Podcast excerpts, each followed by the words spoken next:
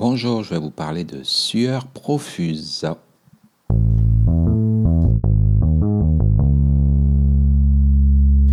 Alors, euh, voilà.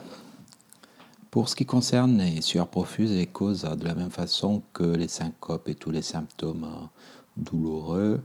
Donc, les causes sont énormes en, quantité. Donc, euh, l'idée principale, c'est de se mettre à la place du médecin, de voir comment il va raisonner pour aller rechercher les étiologies de ces sueurs profuses.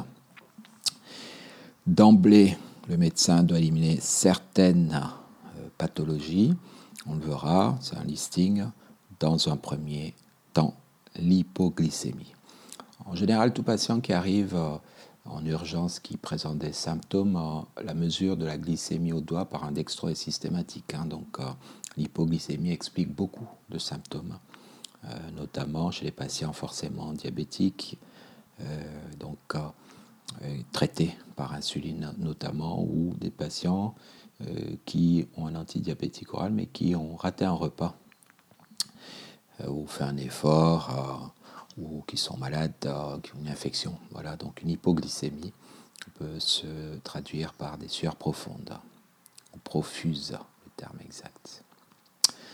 Infarctus avec réaction vagale, donc euh, le patient qui a euh, un infarctus euh, surtout basique, disons de la base du cœur, ventricule droit, la base, infarctus basal, en plus des douleurs thoraciques, peut présenter un syndrome vagal, donc des sueurs profuses. Cela se voit donc dans un contexte bien particulier avec des examens, l'électrocardiogramme, le dosage de la troponine. voilà. On a l'hypercapnie du stress euh, respiratoire, euh, voilà, hypercapnie euh, donc d'insuffisance respiratoire, qui peut se traduire par des sueurs profuses, ça se voit au gaz du sang. On a la chaleur, le coup de chaleur, donc le patient qui a simplement chaud, hein, dans le cadre d'une canicule notamment, ça arrive de plus en plus. Donc on prend la température bien sûr et il y a une augmentation, une hyperthermie associée. Le choc septique euh, explique facilement les sueurs profuses. Le paludisme, hein, donc euh, euh, il y a un contexte, un voyage dans, une zone endémique, on retrouve des, des, crises de palud autour de l'aéroport de Paris, sur Paris. C'est étonnant. Et pour cela, il faut y penser. Donc, donc l'accès palustre, c'est un peu comme une grippe. Hein avec euh, des périodes de transpiration intense. Et puis après, euh, euh, une période, le patient grelotte à froid. Donc l'examen, ça se fait par la recherche de plasmidium dans le sang par une goutte épaisse. Autre cause de sueur profuse, le délirium tremens. Donc il y a un contexte d'éthylique et de notion de sevrage éthylique. Voilà, donc à éliminer d'emblée devant euh, les surprofuses, l'hypoglycémie, l'infarctus du myocarde, les détresses respiratoires, le coup de chaleur, le choc septique, le palu et le délirium tremens. Ensuite, on peut penser les choses euh, un peu plus posément. Alors, soit il y a sueur profuse avec fièvre ou sans fièvre. S'il y a de la fièvre, c'est souvent infectieux. Donc, la brucellose, on verra ce que c'est. C'est une maladie euh, en fait, euh, que je dirais euh, bactérienne, qui se retrouve dans des zones endémiques.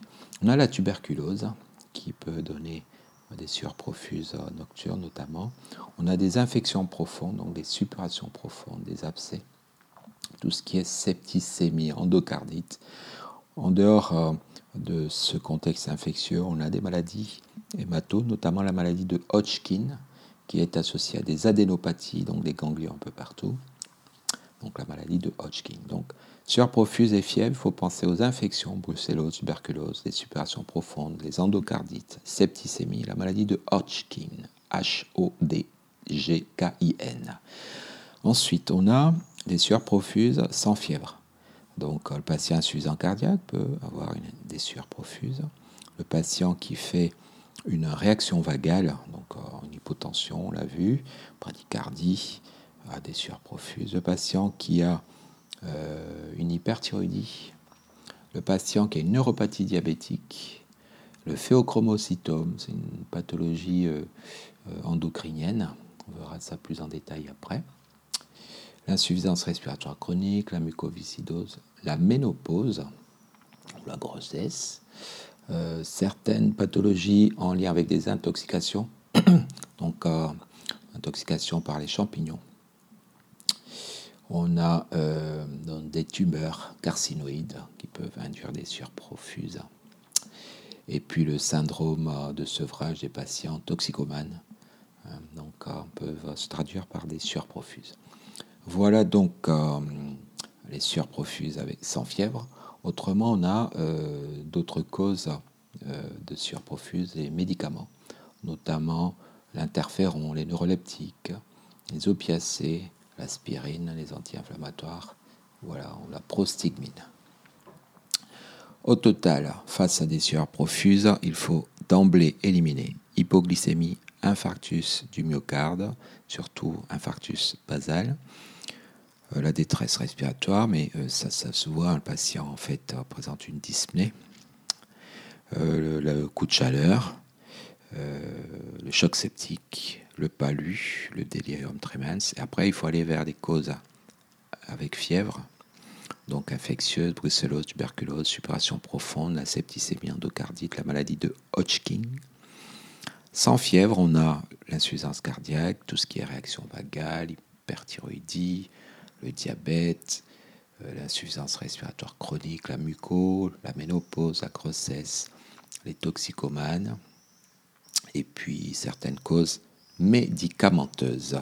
Je vous remercie.